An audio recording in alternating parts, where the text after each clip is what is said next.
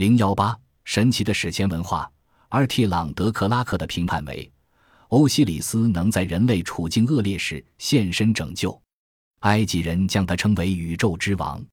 他是一个神秘的人类，承受苦难但威风凛凛。在传说和圣典中，每当世界秩序受威胁，他总会带着威权出面拨乱反正。克拉克所言的救赎之神欧西里斯，其角色正如同印度毗湿奴神的化身。在埃及与印度传说中，他们的行动目标殊途同归：为保护大地、僧侣、神明、贤人、圣典、正义与繁盛，救世主将以实体现身。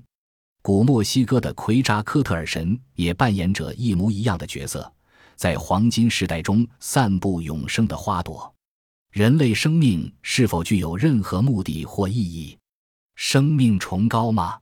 或只是个荒谬的玩笑？根据古印度智者们的说法，人类生命确有其意义，也具有特殊目的。他们将此目的称为领悟或启蒙，指的是仅于身体中短暂呈现具体化的灵魂，能够了解其真实存在本质的能力。加德满都谷地有许多这样的行者。印度智者将我们所认知的现实生活形容为形态的世界，他们声称发现世间万物并非完全真实。而是一种邪恶的虚拟实境，我们都是当中的一份子。就连最彻底的试验都无法证明出此一复杂诡谲的幻想。它非比寻常的深度和力量，意在使人们于追求永生的道路上迷失方向。研读过中美洲神秘传说的人，可能会对印度亦有此一说法感到惊奇。在中美洲，将这种幻想称为玛雅 （Maya），还教导人们如何去将之驱除。这些可统称为现实科学的技术，包括对心灵知识的单向追求、冥思、打坐，透过研究曼陀罗和阳脊集中心智，以及仪式正确举行方式。读者应该还记得，古墨西哥也出现类似说法：生命仅是一场灵魂自死亡当中 （CPBA） 无醒的梦境。同样的，在公元二世纪左右的埃及亚历山卓城发现的隐者文献中，亦记载道。地球万物皆不真实，现实外表下隐藏着幻象。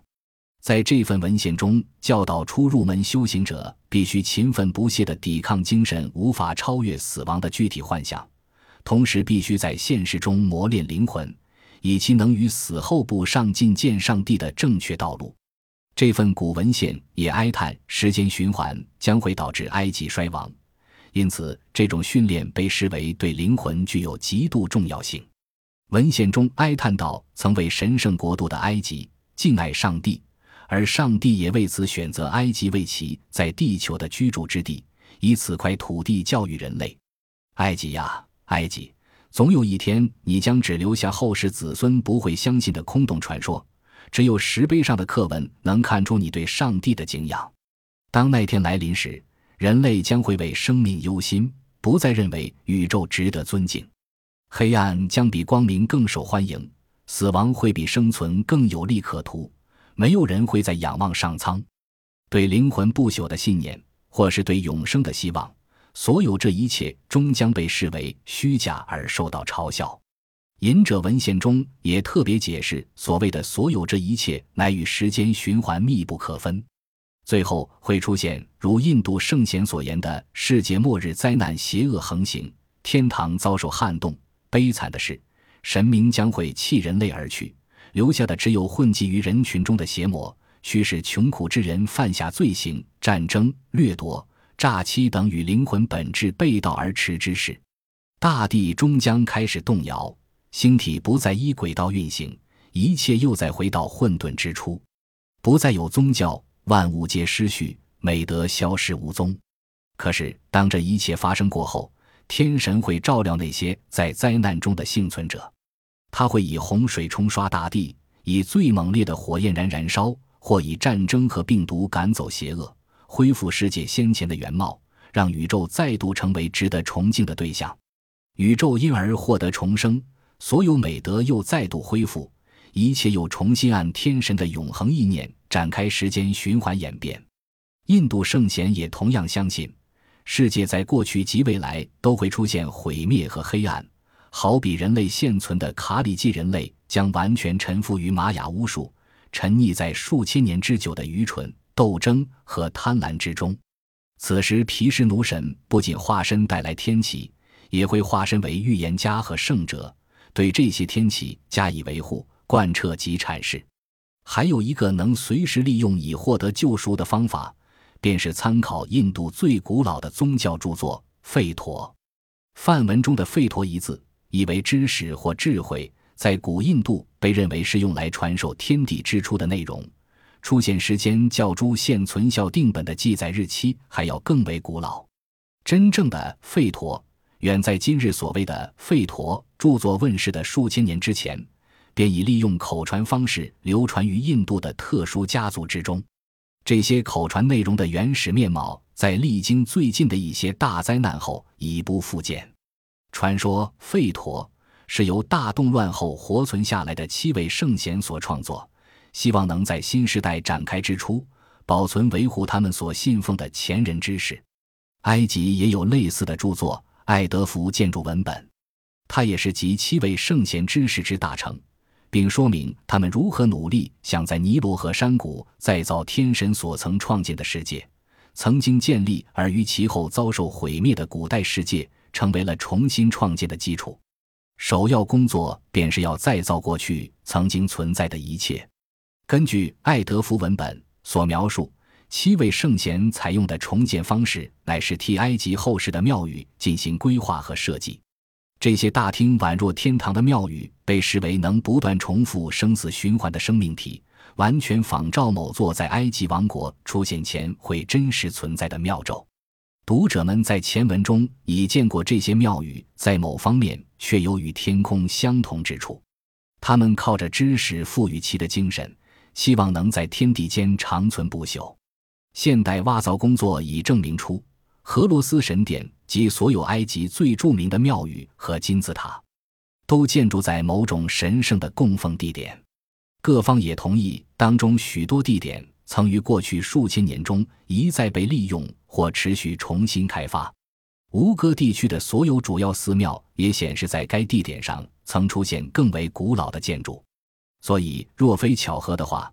则吴哥众寺与公元前一万零五百年春分清晨时刻的天龙星座之间的关联性，可能就是沿袭自当时于相同地点曾真正出现过的建筑形态。这个假设并不违背公认的历史证据。今日吴哥众寺乃是由公元第九至第十三世纪的高棉国王下令兴建。只是我们必须接受的一个事实是，早在现今的吴哥众寺建立以前。同一地点便已被视为圣地，也许这个圣地并不只具有数百年历史，而是已存在数千年之久。吴哥寺的塔尖显示出吴哥艺术和谐原熟之美。由于无从论断，因此我们假设可以忽略掉在公元前一万零五百年前曾于吴哥窟出现地点规划。当时的建筑师可能没有任何的原始建筑可供模仿。靠着公元前一万零五百年春分清晨时刻的天龙星座图样，应该便已足够。不论是以仪式、传说或真实的纸上绘图，若真有一份图样被保存并流传下来，理论上便可以供将近一万二千年后的吴哥建筑师做参考。若再进一步修正假设，即并无自公元前一万二千年遗留的实体建筑或规划蓝图。那么，建筑师们所依靠的必定是精巧的天文科学，这一点已为我们所证实。埃及建筑师能使击杀金字塔精确地面朝正北方，并将科学天文观察结果融入当中每个重要建筑层次，极有可能便是掌握岁差运动现象及天文效应。倘若他们真有此种知识，倘若他们曾计算过岁差运动，又倘若他们真的如此博学，那么，想必他们可以如古埃及人所言，将天空星体位置画于心中，然后此种曼陀罗心象再以具体的建筑形态呈现，并利用藏于建筑中的力量，唤醒他们死后数千年人类的心灵。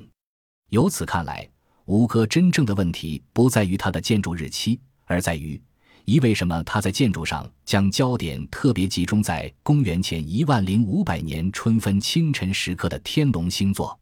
二我们该如何解释埃及金字塔和人面狮身像与吴哥众寺竟是模仿同一日期的天空？三吴哥模仿北方天空天龙星座，人面狮身像模仿东方天空狮子星座，和埃及金字塔模仿南方天空猎户星座，三者正好各模仿公元前一万零五百年春分清晨时刻的三个天空方位，未免太令人惊讶。四三者间有不为人知的关系吗？在埃及金字塔内部有四座狭窄的大角度坑道，两座朝向正北，两座朝向正南。之前我们曾说过，这些坑道都是模仿公元前二千五百年天空的星体所建。朝南的两座坑道各代表天狼星和尼塔克星，猎户星座中最低的一颗星。而朝北的两座坑道各代表科哈巴星和天龙座 Alpha 星图班星两颗星。图班星是天龙星座的末端星体，吴哥众寺中的班提斯雷寺便是与它相对应。科哈巴星虽然属于天龙星座旁的小熊座，但也对应到吴哥众寺中的塔松寺。